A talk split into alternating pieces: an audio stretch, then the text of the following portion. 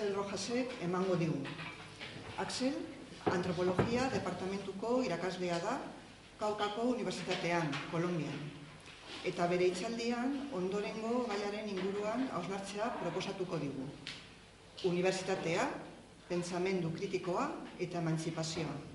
Akademiaren erronka gatazka osteko testu inguru batean. Bueno, buenos días, egunon. Eh, tras esta cartografía de experiencias y posicionamientos, vamos a situarnos en un lugar concreto, por el que hoy nos va a guiar eh, Axel Rojas, a quien tengo el placer de dar la bienvenida. Axel Rojas es profesor del Departamento de Antropología de la Universidad del Cauca y colabora con comunidades afrodescendientes del suroccidente de Colombia.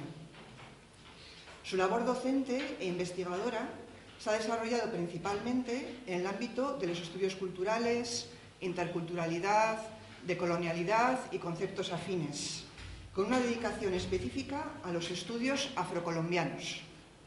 Es autor de numerosos artículos, ponencias, publicaciones y, por mencionar, pues uno de los proyectos más recientes en los que he estado involucrado es el proyecto Identificación de Impactos Ambientales, Sociales, Económicos y Culturales generados por la minería en territorios ancestrales de comunidades negras en el norte del Cauca. Lo menciono porque como hoy estamos hablando de articulaciones también entre universidad y sociedad, este proyecto es un ejemplo eh, donde la Universidad del Cauca eh, trabaja también, digamos, conjuntamente con la Asociación de Consejos Comunitarios del Norte del Cauca. Y esto es parte del objeto del día de hoy, ¿no? ¿Qué, sujetos o con quién, como comentaba Arturo, construimos el conocimiento?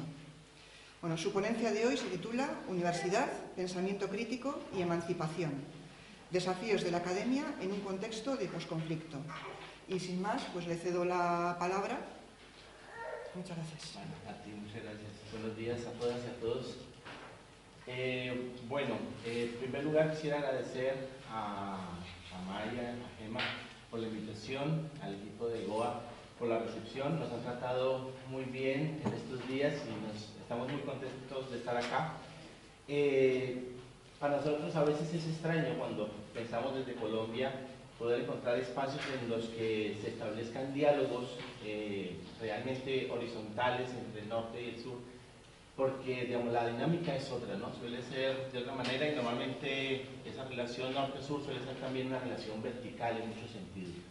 Entonces, bueno, eso es bien placentero y es bien importante y tiene que ver con lo que quiero hablar hoy.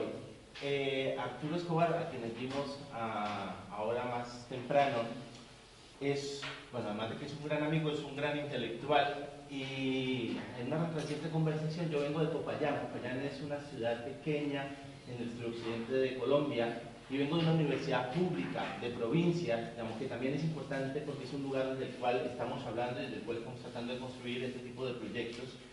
Y en esta conversación eh, me decía a Arturo que yo soy un pesimista y él se define a su vez como un optimista.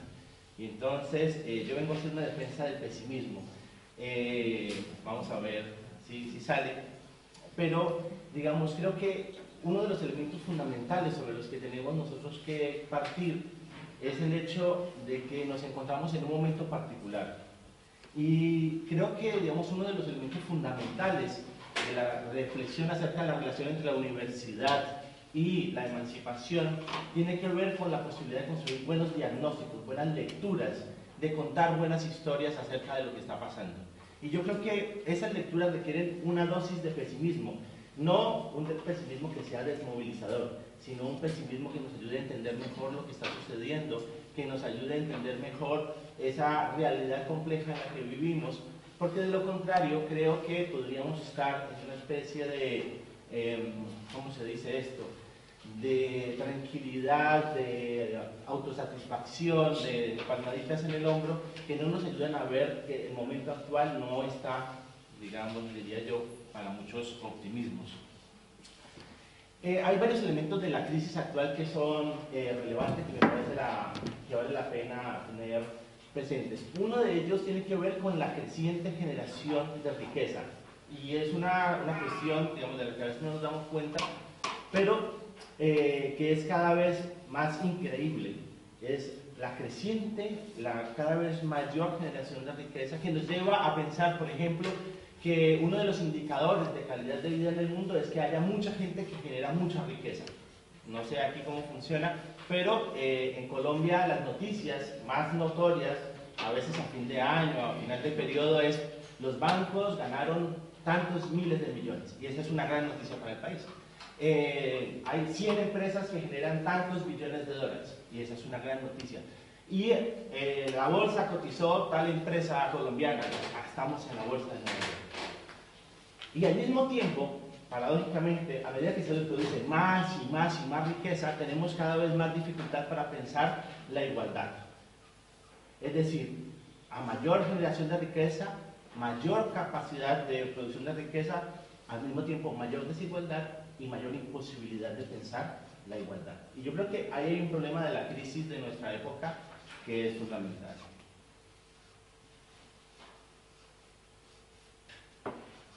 Y esto, digamos, tiene que ver con que parece ser que nos han atrofiado la capacidad de imaginar, o hemos atrofiado colectivamente la capacidad de imaginar mundos mejores, mundos en los que la desigualdad no sea un componente naturalizado, un componente que está allí y sobre el cual no discutimos. Y creo que en ese sentido, digamos, la universidad tiene un gran desafío en términos de lo que significa pensar la emancipación, pensar lo que significaría un pensamiento crítico, sobre lo cual quiero insistir más adelante. El otro elemento que tiene que ver con estas relaciones eh, norte-sur tiene que ver con cómo se produce eh, la riqueza y cómo se producen también las desigualdades. Yo recuerdo hace mucho tiempo, hace más de 20 años, tuve la oportunidad de vivir unos meses en Madrid Creo que eso está cambiando, pero recuerdo que me llamaba mucho la atención que salía uno por la calle y encontraba contenedores y en los contenedores habían muebles y a veces electrodomésticos, lámparas, enteros. O sea, en Colombia eso nunca lo, van a ver ustedes, pero aquí se encuentran enteros. Y hace poco hablaba con otro colega que aquí es conocido, Eduardo Budinas, y me contaba una anécdota en Noruega. Dice que estaba en un, en un lugar, en un alojamiento, y eh, al lado de la, de la cama había una lámpara y la lámpara se rompió. Entonces llamó a la recepción y dijo, oye, por favor, se me ha dañado la lámpara, eh, ¿alguien podría repararla? Vino un empleado, desatornilló la lámpara completa, la sacó y puso una nueva. Para nosotros esto es lo lógico, es coger la lámpara, repararla y volverla a poner. ¿No? Sacó la lámpara y la puso una nueva. Eh, entonces fue y preguntó, oye, pero ¿qué pasa, no? ¿Por, qué esto? Y dice, es que me sale más barato, dice la, la persona a cargo del, lugar, me sale más barato comprar una lámpara nueva que pagarle al hombre las horas de trabajo. Ah, ok. Bueno, eso que parece tan obvio, tan natural, tan sencillo, racionalidad económica básica, es uno de los principios que transfiere pobreza a nuestros lugares en el mundo, al sur global. ¿Por qué? Porque todos estos materiales con los que está hecha la lámpara muy probablemente vienen de allá. Vienen de América, vienen de África, vienen de Asia, donde producirlos genera unos efectos ambientales, unos efectos sociales, unos efectos económicos desastrosos. Entonces, ese costo aquí, que pareciera muy sencillo de resolver, nos está generando a nosotros un gran problema. Entonces, hay una, un asunto aquí que tiene que ver con la interdependencia global, que muchas veces no pensamos a la hora de pensar cuál es el papel de la universidad en la producción del conocimiento y cómo la universidad debería jugar un papel importante en términos de pensar las desigualdades. Bueno, por otro lado, creo que eh, hay otro elemento que es fundamental para pensar este asunto y es que normalmente cuando se habla de, yo voy a hablar de un caso más adelante que tiene que ver con, con lo que está sucediendo en este momento en Colombia, y normalmente cuando se habla de la ilegalidad, del conflicto armado, el narcotráfico, la minería, digamos, marcada por, los conflictos, los diamantes de sangre, etc. Normalmente se piensa que estas son una especie de desviaciones o de problemas eh, del capitalismo, ¿no? como accidentes. Nuestra, nuestra tesis es que esa es una parte constitutiva del capitalismo, es decir, no existe un capitalismo bueno que eventualmente se desvía, sino que tiene una contracara del capitalismo, que es este capitalismo criminal que avanza muchas veces más fuerte en muchos de nuestros territorios, que hace posible que este otro capitalismo, mucho más tranquilo, mucho más civilizado, pueda operar simultáneamente. Y, digamos, vamos a tratar de verlo más adelante con un caso concreto.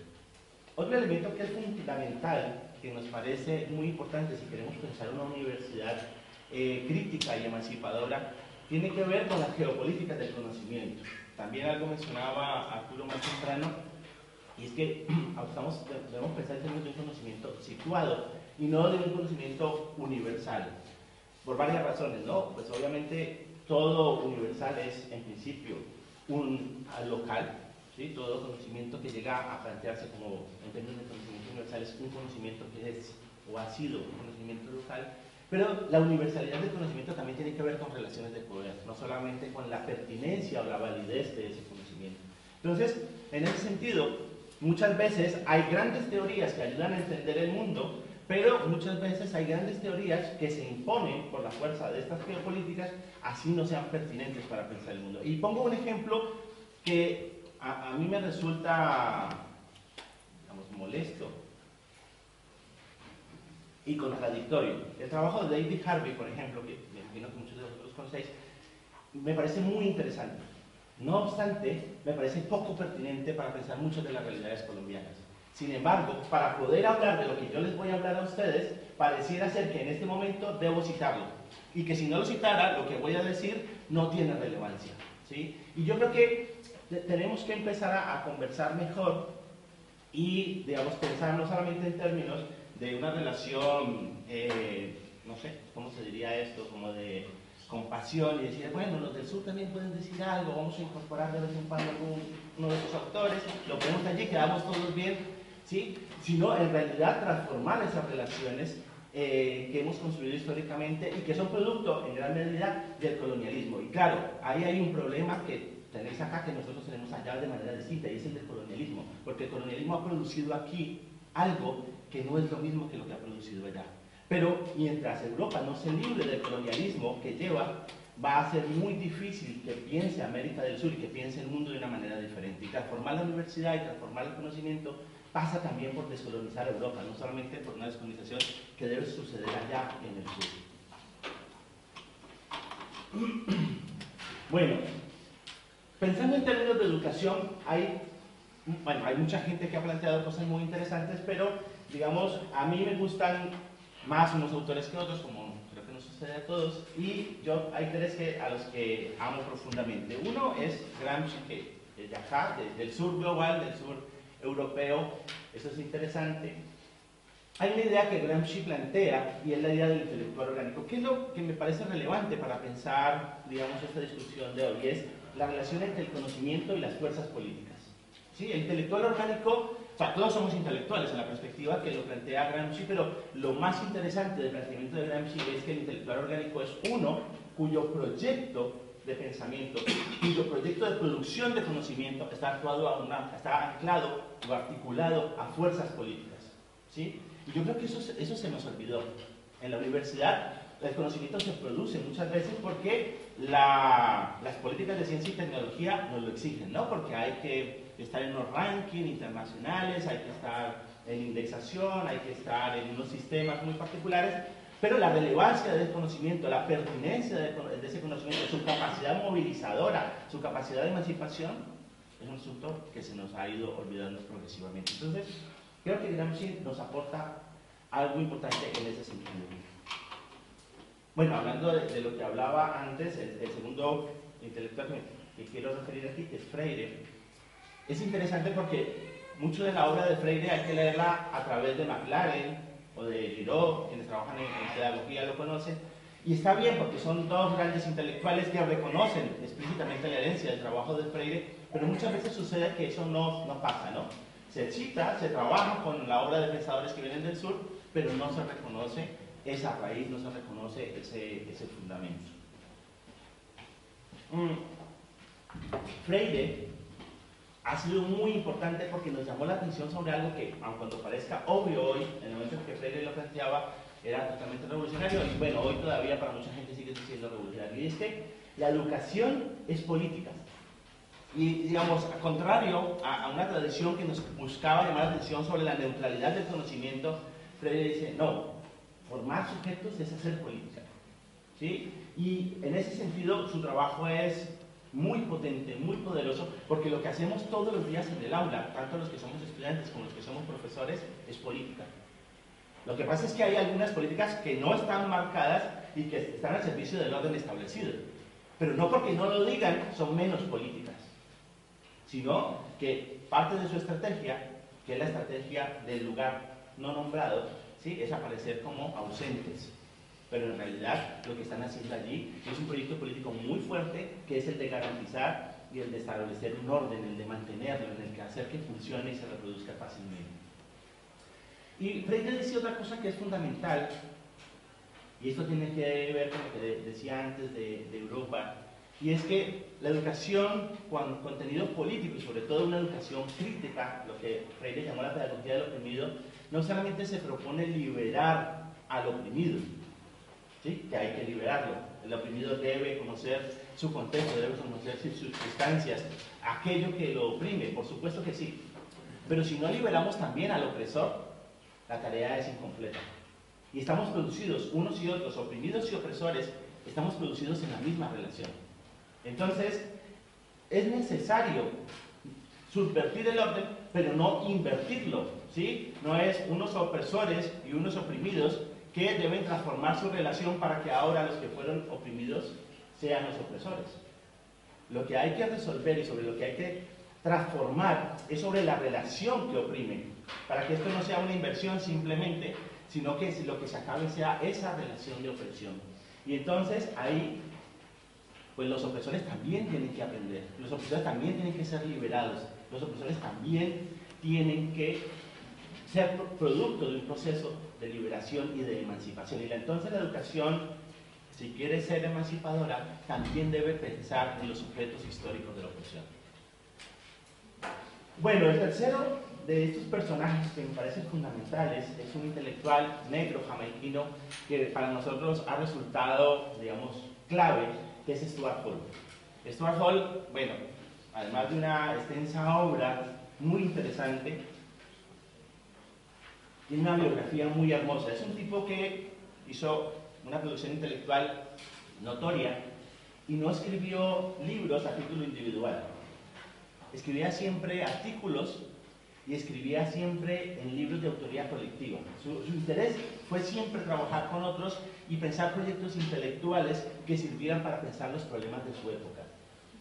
Y eh, Hall bueno, dentro de lo mucho que, planteaba, además de plantearse como un heredero del trabajo de Gramsci, planteaba también el asunto de la política como pedagogía. ¿sí?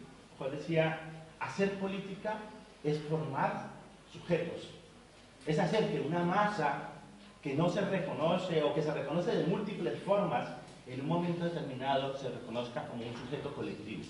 Es decir, que en medio de esa diversidad, en esa multiplicidad, un montón de gente que en un momento dado no se piensa junta, llegue a pensarse como junta, es un trabajo pedagógico. Y la pedagogía es política y la política es pedagogía. Y hay entonces un claro punto de encuentro con la obra de, Freire, pero un elemento fundamental para pensar la educación. Por otro lado, Hall, a pesar de, digamos, de esta insistencia en producir textos colectivos, en trabajar a nivel de la producción de artículos más que de libros, y a resistirse a producir una gran teoría, siempre defendió la importancia de la teoría. Es decir, lo importante no es producir grandes teorías, que es importante que alguien las produzca.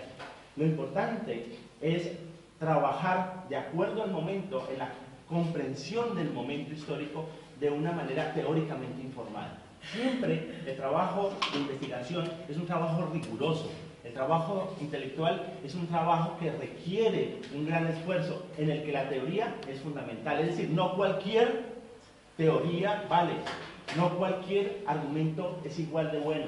No cualquier planteamiento va a ser aceptado independientemente del sujeto que lo enuncie. Y en ese sentido su noción de la no garantía.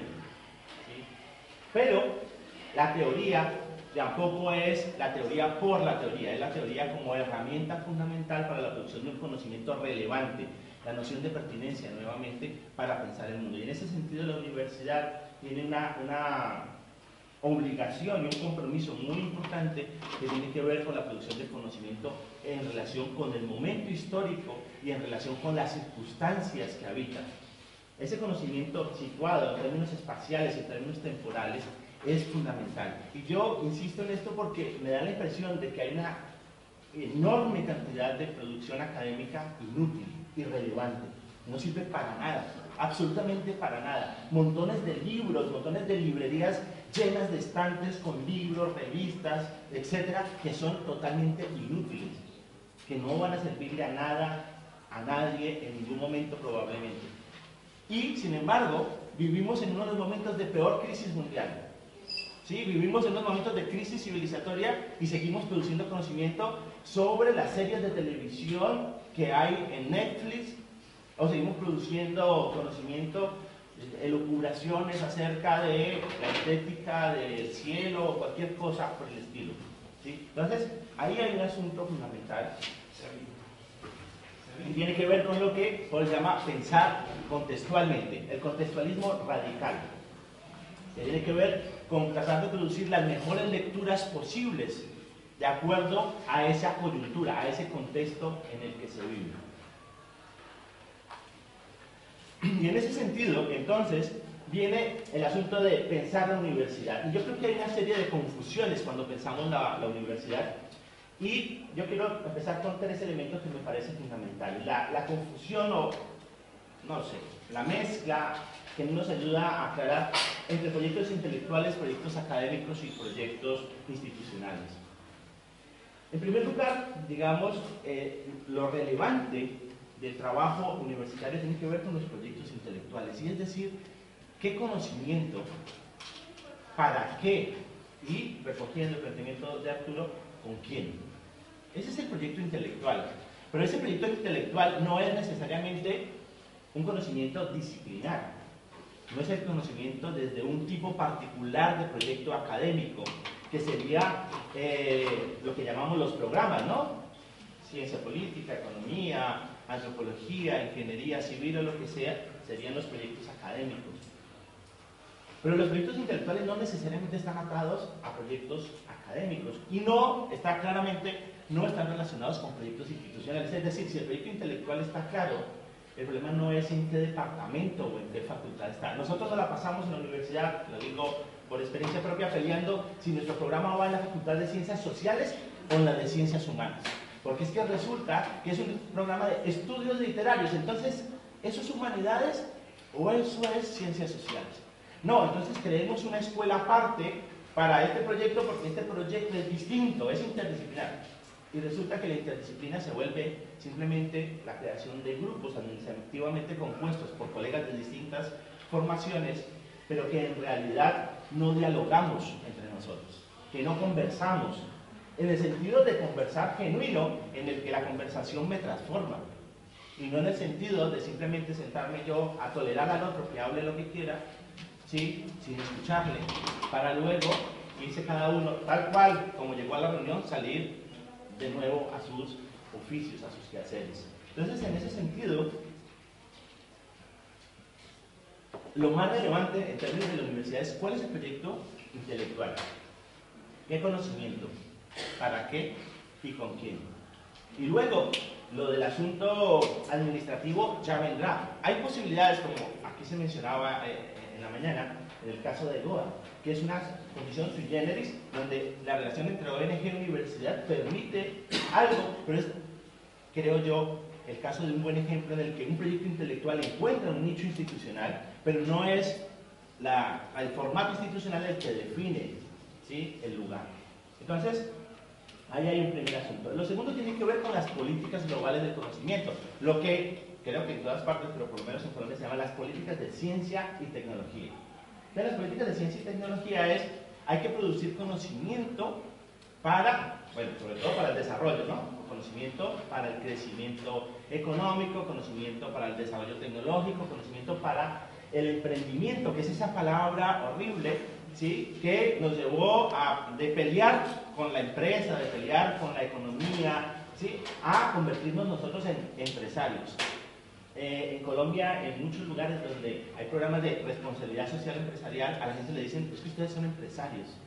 Y tú ves la gente viviendo en condiciones de miseria, ¿sí? diciendo, es que yo soy empresario, empresario de mí mismo, empresario rural. o sea, claro, se acabó la lucha de clases, el odio de clases, en Colombia no se habla de lucha de clases, sino de odio de clases, ¿sí?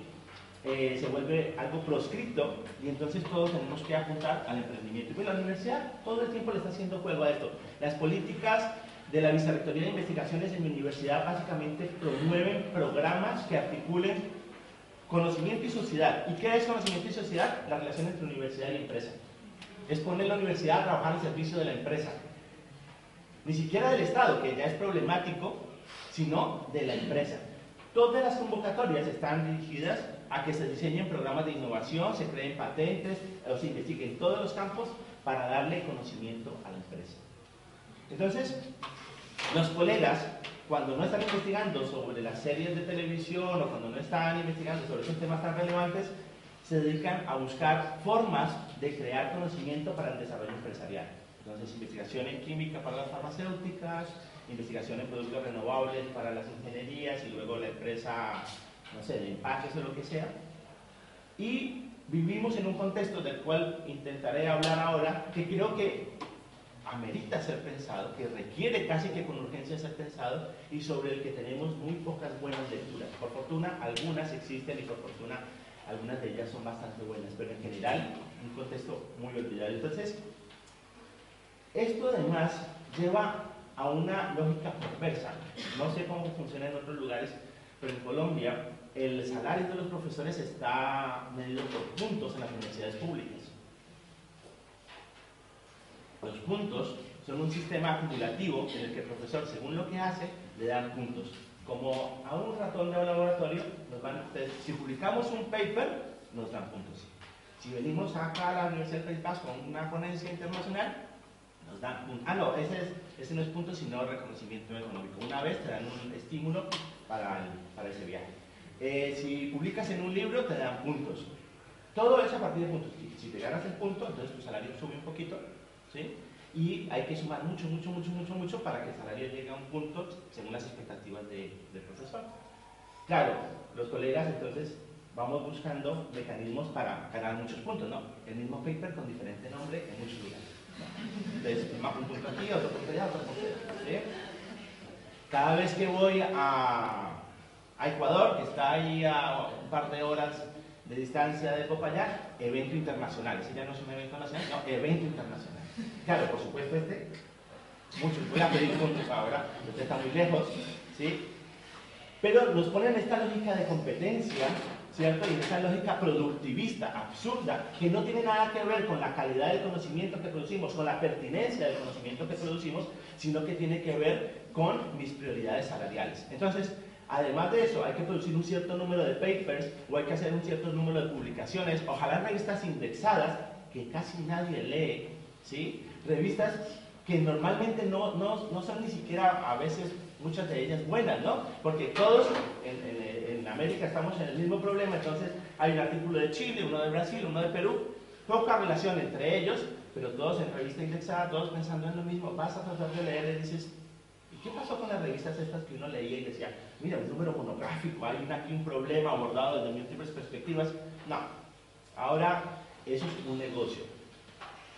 Ahí tenemos un problema porque las prioridades se transforman y normalmente nos ponemos a pensar más en cómo vamos a acumular puntos, como cuando vas al supermercado, ¿no? Aquí también existen las tarjetas de puntos y vas sumando puntos, ¿no? Cada ida al supermercado un punto, o dos, o diez puntos. Pues así estamos los profesores produciendo conocimiento en función de acumular puntos y no en función de pensar nuestras realidades y de transformarlas. Y con esto me refiero entonces a la, a la idea de emancipación, que durante mucho tiempo estuvo asociada a la idea de revolución. Los que estamos más viejitos mm, nos acordamos de la idea de revolución, los más jóvenes tal vez menos, eh, pero se pensaba que íbamos a hacer la revolución, la revolución nos íbamos a tomar el poder tomado el poder y vamos a transformar el mundo. Entonces la emancipación era como un punto de llegada. Yo creo que una de las cosas en las que hemos avanzado en la discusión latinoamericana sobre estos asuntos es que la emancipación no puede ser un punto de llegada, sino un proceso de permanente construcción. Y si no, eh, pues no vamos a, a, poder construir un mundo diferente. No es que lo logramos y ya nos podemos ir a dormir, se hizo la revolución y ya, hora de descansar. No, lastimosamente para algunos, afortunadamente para otros, eh, sea lo que sea la emancipación, luego vamos a tener que construirla cotidianamente, todos los días, todo el tiempo, en todos los espacios. Y en ese sentido, la, emancipación no es solo resolver la crisis del momento, sino resolver los fundamentos de esa, de esa crisis, que no es para nada fácil, que requiere totalmente de la universidad, requiere totalmente de eh, la producción de conocimiento y requiere también de la producción de nuevos sujetos. Yo creo que si seguimos como vamos, va a ser muy difícil pensar en términos realistas en emancipación. Es decir, la emancipación requiere unos sujetos, lo que nos plantean eh, gente como Freire o como Boll, digamos, formar nuevos sujetos para esa emancipación que debemos construir. De lo contrario, va a ser bien complicado avanzar. Y en esa perspectiva, y, y ya antes de entrar ya al caso colombiano, hay unos desafíos, por lo menos en, nuestro, en, nuestros contextos, que son bien importantes. Uno es el problema del determinismo. Tenemos lecturas, hemos avanzado mucho teóricamente en plantear algunos problemas, pero también nos hemos enfrascado en algunas tendencias que resultan problemáticas y que resultan, digamos, obstáculos a la hora de pensar. Venimos de un gran periodo, eh, que es el periodo del determinismo económico. Todo se explicaba por la clase social, todo era clase social, ¿no? Entonces, al final, siempre estábamos en la calle en lucha de clases, siempre estábamos en los diferentes espacios laborales en lucha de clases, y aun cuando la lucha de clases ha sido fundamental para entender cómo funciona la producción de desigualdad y para pensar que es posible la emancipación, hay muchas cosas que la, una noción digamos, determinista desde el punto de vista económico no nos permite ver. No nos permite ver ciertas subjetividades, no nos permite ver la cultura, no nos permite ver la emocionalidad, los sentimientos. Eso es difícil de ver cuando estás pensando en una perspectiva de lucha de clase. Pero de los años 80 hacia acá se dio un giro, que creo que es el giro en el que estamos todavía en este momento, hacia un determinismo cultural. Ahora ya no se explica todo por la clase, ahora todo se explica por la diferencia cultural. ¿Sí? Entonces todos somos culturalmente diferentes. El asunto ahora es que es diferencia. Entonces ya no es lucha de clases, sino diferencia. Todos somos diferentes. Entonces, claro, emergen nociones fundamentales para explicar el asunto como la multiculturalidad y proyectos políticos asociados a esto como el multiculturalismo y la interculturalidad. Yo eh, debo confesar, todos tenemos pasado oscuro, yo hace 15 años pensando en educación intercultural formando maestros para trabajar en educación intercultural, trabajando con comunidades indígenas y negras en educación intercultural, y a medida que iba avanzando proceso de, formación y de investigación, pues me he ido desilusionando un poco de este proyecto que a la final no resulta ser como creíamos. Un proyecto que hubiera emergido de los sectores subalternos, indígenas y negros en América Latina en los años 70, etcétera, etcétera, pues no, no es eso. Es un proyecto más bien imperial, eh, la primera forma del multiculturalismo, con origen en comienzos del siglo XX en Estados Unidos, promovido por la Agencia de Estado para la Defensa de los Estados Unidos durante la Segunda Guerra Mundial y posteriormente adoptado por la UNESCO como herramienta de, de combate contra el comunismo. De ahí viene la interculturalidad, que luego fue apropiada por pueblos indígenas y en algunos casos resignificada hasta cierto punto, pero digamos muestra un proyecto como este las dificultades de pensar nuestras realidades y las dificultades de pensar eh, desde la diferencia cultural desde una perspectiva ingenua. Y en ese sentido, creo que eh, ha habido un sesgo, además del culturalismo, que es esta, este poner esa centralidad en la diferencia cultural, una epistemologización de las luchas. ¿sí? Y ojo, que no es que no haya un problema, yo empecé hablando de la geopolítica del conocimiento, no es que no haya un problema en términos del conocimiento, el problema es que hemos, hemos llegado a un reduccionismo epistemológico donde el asunto tiene que ver con epistemes múltiples, ¿cierto?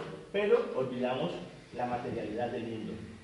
Y ese, ese reduccionismo que nos lleva al culturalismo actual y a la epistemologización de las luchas es nuevamente una visión restringida y empobrecida de los problemas que estamos enfrentando. Es decir, nos muestra una parte del problema, pero no nos muestra su complejidad, no nos muestra el conjunto. Y allí entonces tenemos un, problema que pensar. Pero el otro problema sobre el cual tenemos que pensar es que esta, este culturalismo y esta epistemologización de las luchas nos han llevado a suponer, así como había antes un sujeto trascendente de la política, el proletariado, ¿cierto? Que por, por, por, un hecho material estaba allí determinado a hacer la revolución, ahora el diferencialismo cultural nos lleva a plantear que son las sociedades indígenas y afrodescendientes, los culturalmente marcados como los otros, como la diferencia, los que van a hacer esa transformación. Y esa transformación ya no va a ser una transformación en la empresa, en la lucha de clases, sino en términos del de conocimiento, las relaciones culturales. Y como carecemos de perspectiva crítica, pues muchas veces dejamos de lado todas estas implicaciones y no debatimos críticamente qué implicaría pensar la interculturalidad o esa diversidad cultural o esas relaciones entre culturas desde una perspectiva crítica que vaya más allá de un reduccionismo por la cultura.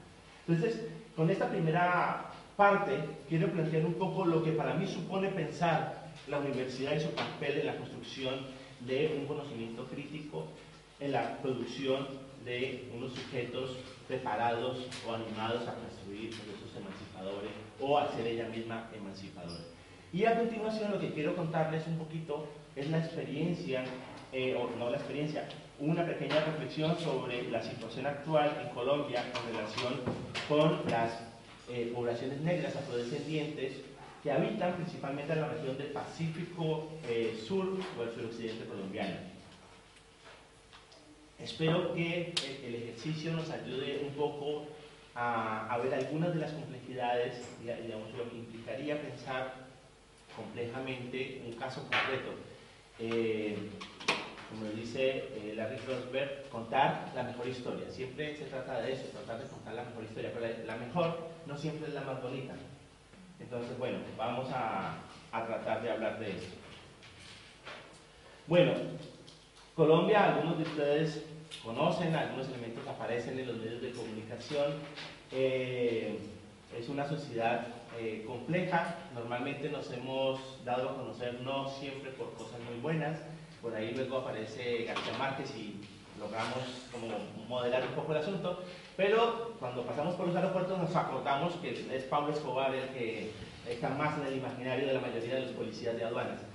Entonces, bueno, dentro de los antecedentes del caso colombiano, eh, hay varios elementos que vale la pena mencionar. Uno, el colonialismo. Y el colonialismo, digamos, más allá de volver a los 500 años, que es una, una, cuestión sobre la que hay que volver permanentemente, tiene que ver con el legado que nos deja el colonialismo. Y ese legado se expresa de múltiples maneras, pero una de las maneras en las que se expresa tiene que ver con el lugar, en términos geopolíticos, que ocupamos como Colombia y como América del Sur eh, en, en la esfera global. ¿no? Básicamente somos proveedores de recursos ese es un lugar fundamental. Somos un lugar donde se puede ir a sacar mucho oro, mucha plata, ¿sí? de que se pueden traer muchos, muchos productos, bueno, no son ni siquiera productos, recursos, ¿sí? materias primas para el desarrollo.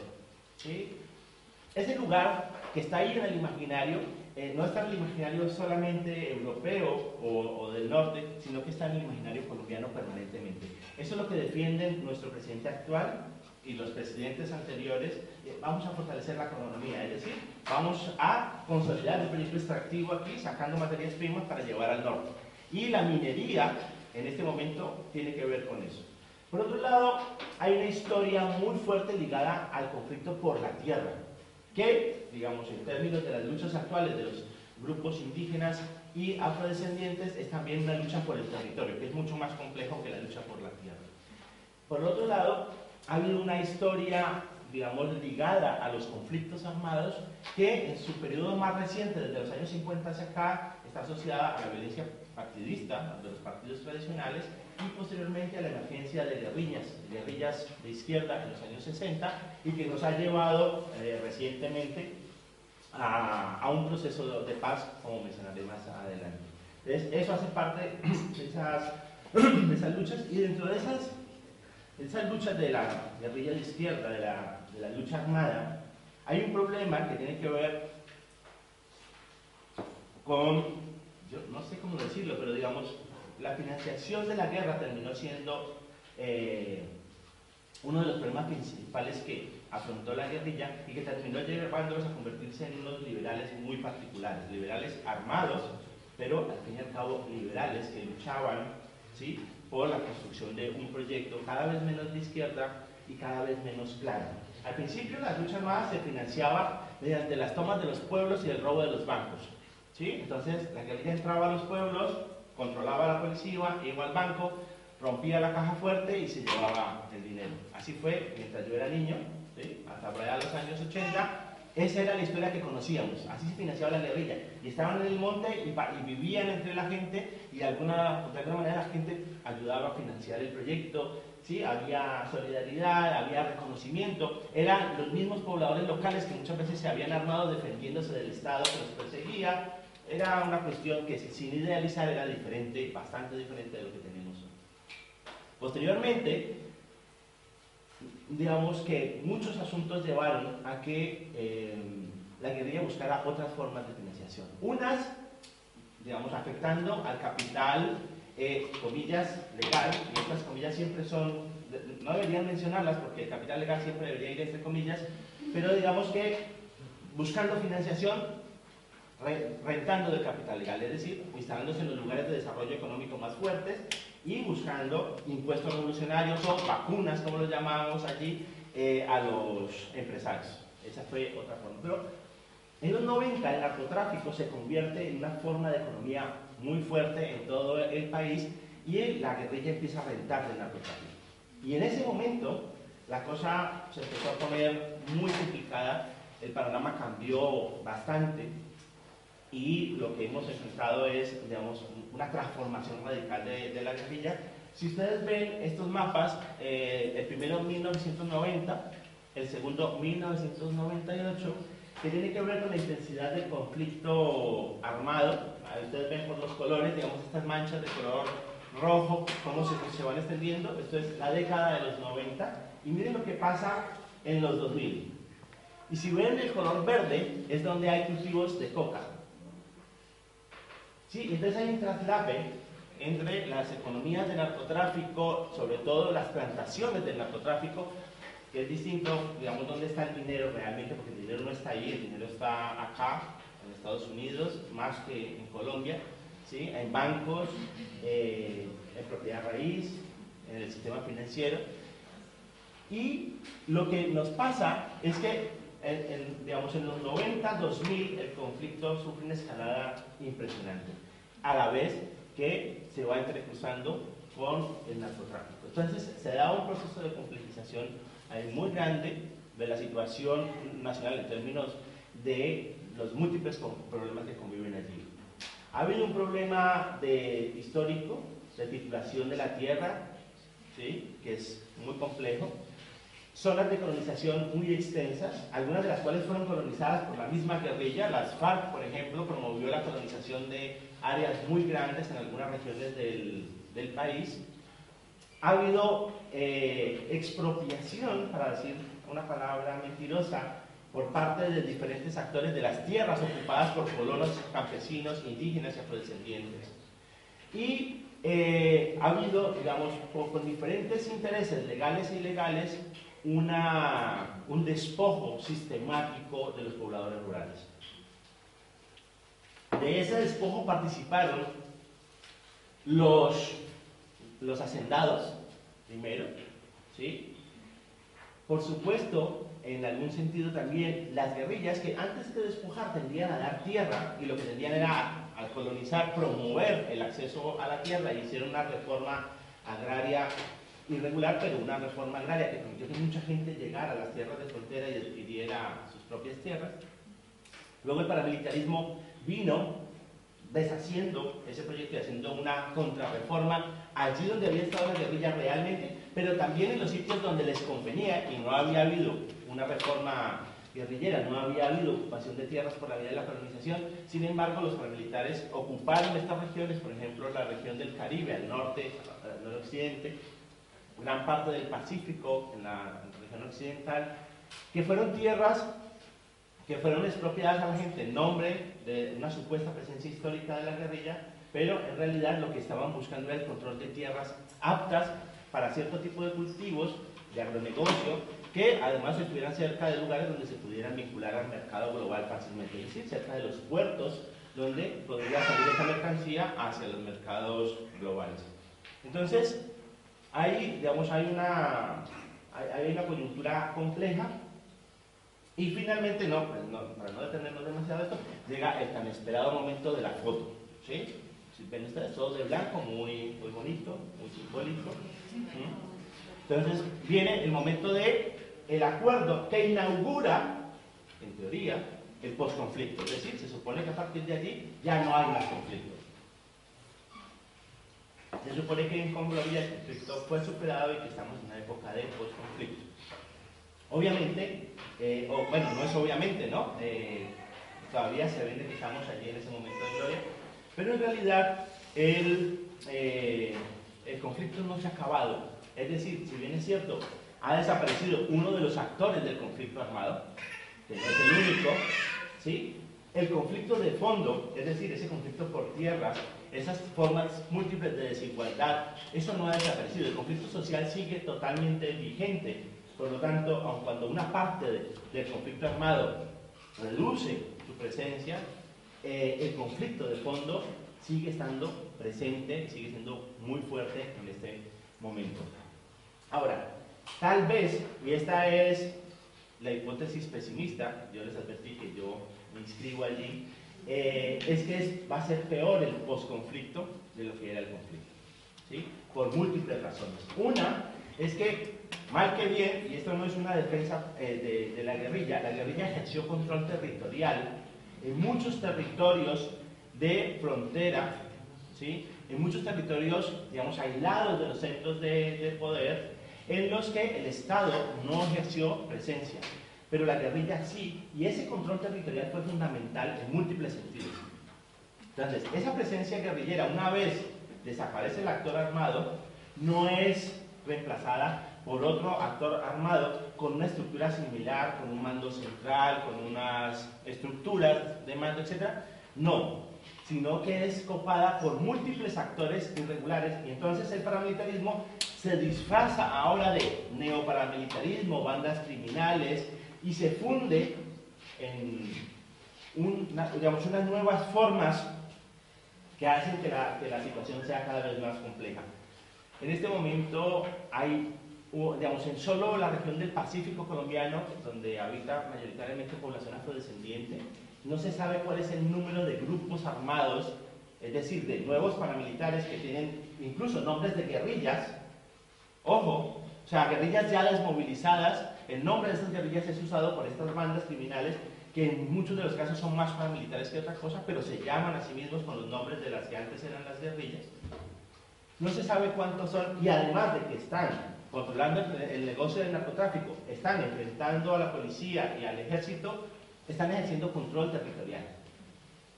Y hacen algunas cosas que antes hacía la guerrilla, como por ejemplo controlar el comercio, la navegación, el transporte, ¿sí? Cobrar impuestos a los comerciantes y se dedican al narcotráfico simultáneamente. Entonces es un nuevo fenómeno que no es igual a los que había antes y para los cuales todavía no está muy claro cuál es el, digamos, el camino a seguir. Este es una imagen que muestra algunos de los grupos eh, armados actuales, digamos, que están allí, a los que se llaman hoy en día disidencias. Eh, se supone que son disidentes del proceso de paz, es decir, que no se inscribieron dentro, del proceso del acuerdo con las FARC y que resultan de eso, que eran antiguos grupos de las FARC, pero eso no es del todo cierto. Es decir, no todo lo que hay allí son disidencias, algunos de estos lo son, otros son grupos narcotraficantes que se han reencauchado, se han transformado y bandas paramilitares que están allí cambiando de nombre y mutando permanentemente. El, más famoso, en el lado izquierdo, el segundo que está baja, la segunda línea, es, ha sido tristemente célebre, como se suele decir en estos días, por el asesinato de los dos periodistas ecuatorianos en la frontera con Colombia y el conductor que los eh, desplazaba en la región. Es un hombre ecuatoriano que se vincula a la guerrilla de las FARC, mientras la guerrilla estaba activa, ¿sí?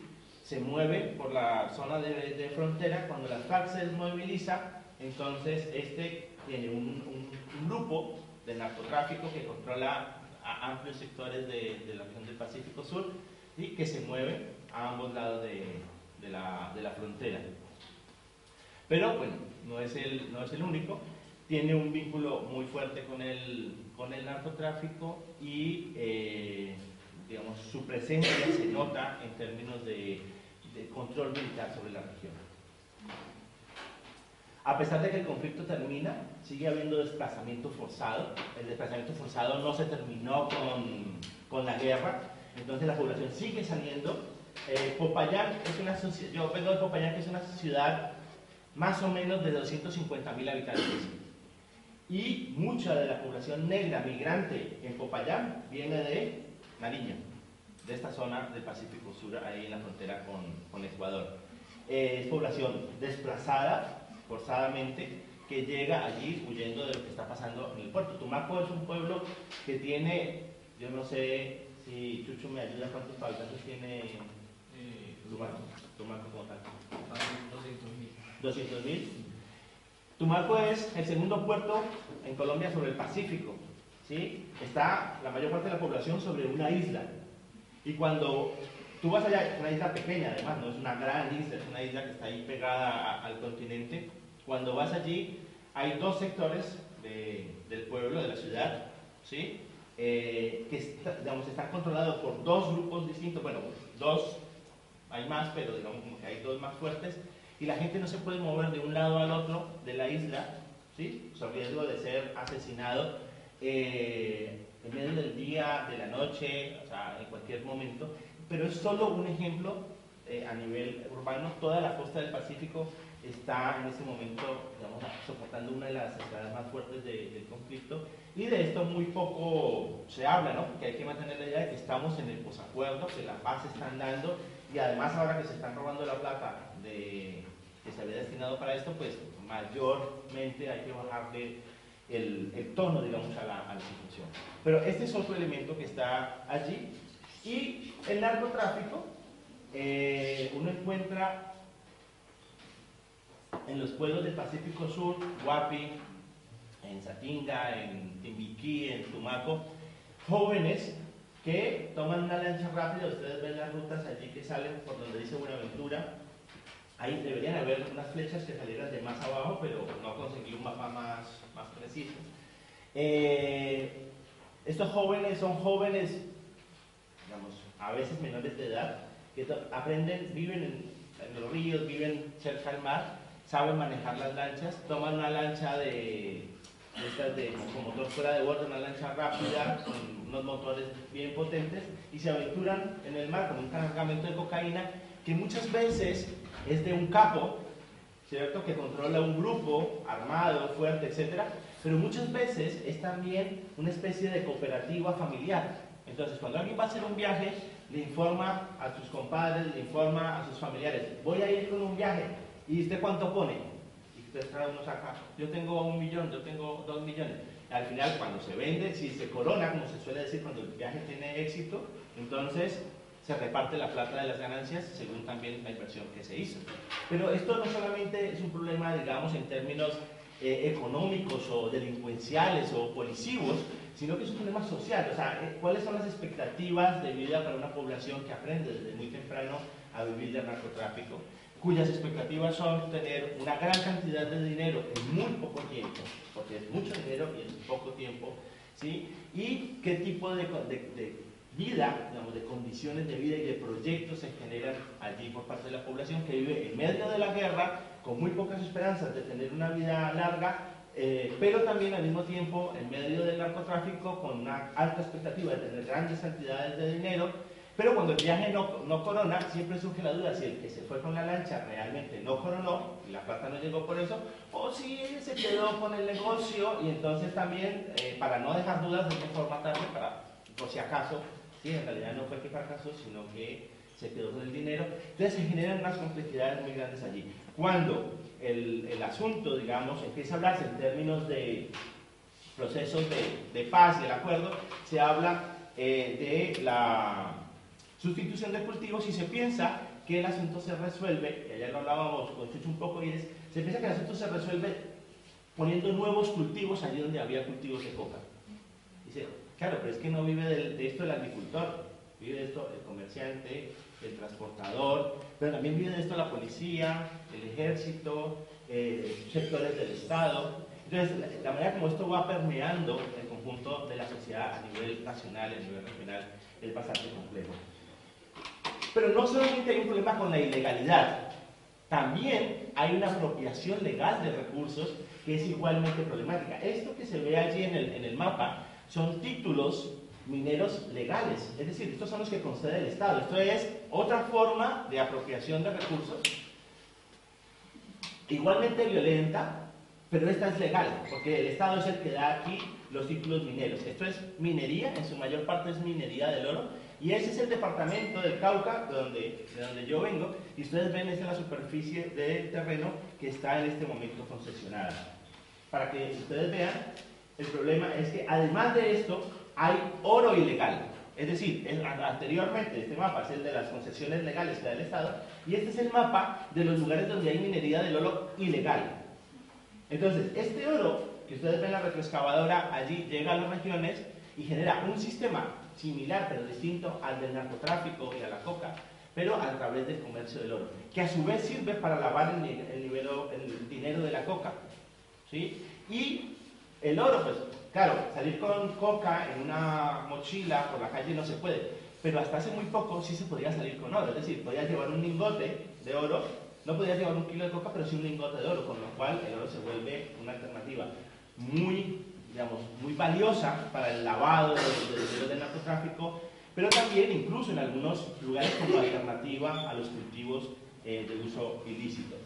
Y como está, se está acabando el tiempo, eh, bueno, hay un asunto que viene aquí y es los efectos, digamos. Este es una pequeña muestra de lo que pasa. Este río, este era un río, bueno, ahí ya no hay río, ¿sí? Eh, la minería logró desaparecerlo, Todas estas que ven allí, esos pozos, son pozos para la extracción de... Ahí se ven pequeños, ¿no? Pero aquí puede haber pozos que pueden tener 20 y más metros de profundidad, construidos con retroexcavadoras, donde se saca el oro con agua, con mercurio, agua del río y mercurio. Esa agua entra al entable, se lava el oro con mercurio y vuelve y sale al cauce. Y entonces estas aguas, bueno, este río en particular es un río que desemboca al Pacífico, otros como el caso del río Cauca, por ejemplo, pasa luego por una ciudad de 3 millones de habitantes, que es Cali, y el acueducto de la ciudad se sirve del agua del río en un 75%. O sea que lo que está tomando agua en Cali, cuidado, se está tomando el mercurio que se está produciendo con esta minería legal e ilegal en, estos territorios. Bueno, entonces, un poco el, el, asunto en términos también de la relación que tenemos entre el norte global y, y, este sur, tiene que ver con cuáles son los costos de la apropiación de los recursos allí. ¿Sí? El oro que se produce en el mundo, solamente un 10% de ese oro tiene usos para tecnología o usos industriales. El otro 90%, la mitad, va a joyería.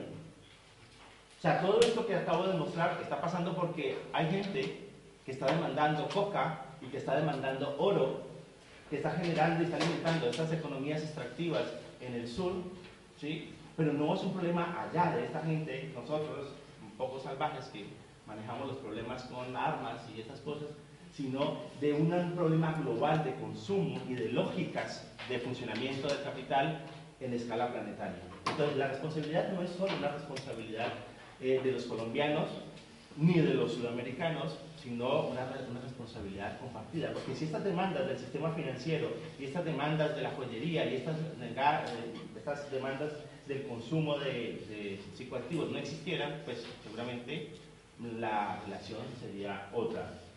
Y bueno, para volver al,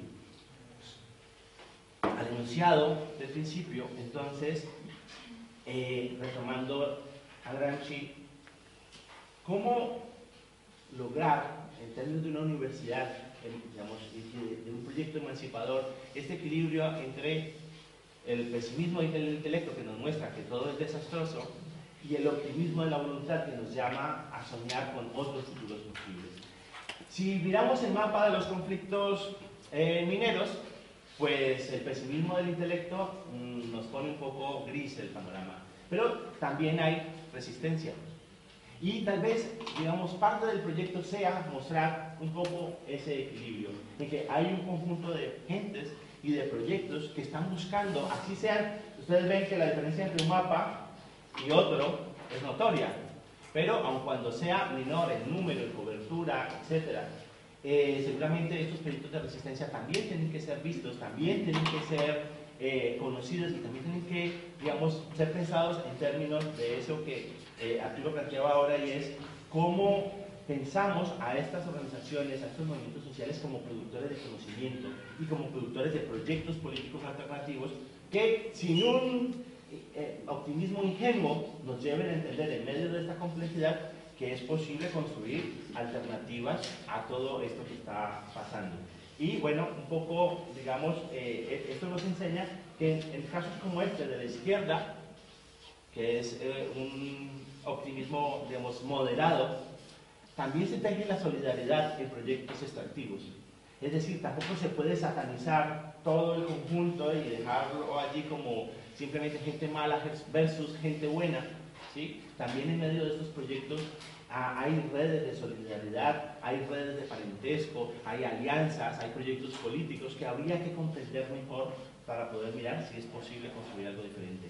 Y si no, el futuro que nos espera, pues es ese que se ve allá al final, que es este paisaje homogéneo del desarrollo que nos ofrece la agroindustria en cualquiera de sus modalidades y que no es muy distinto del que ya se tiene en la cultura Muchas gracias.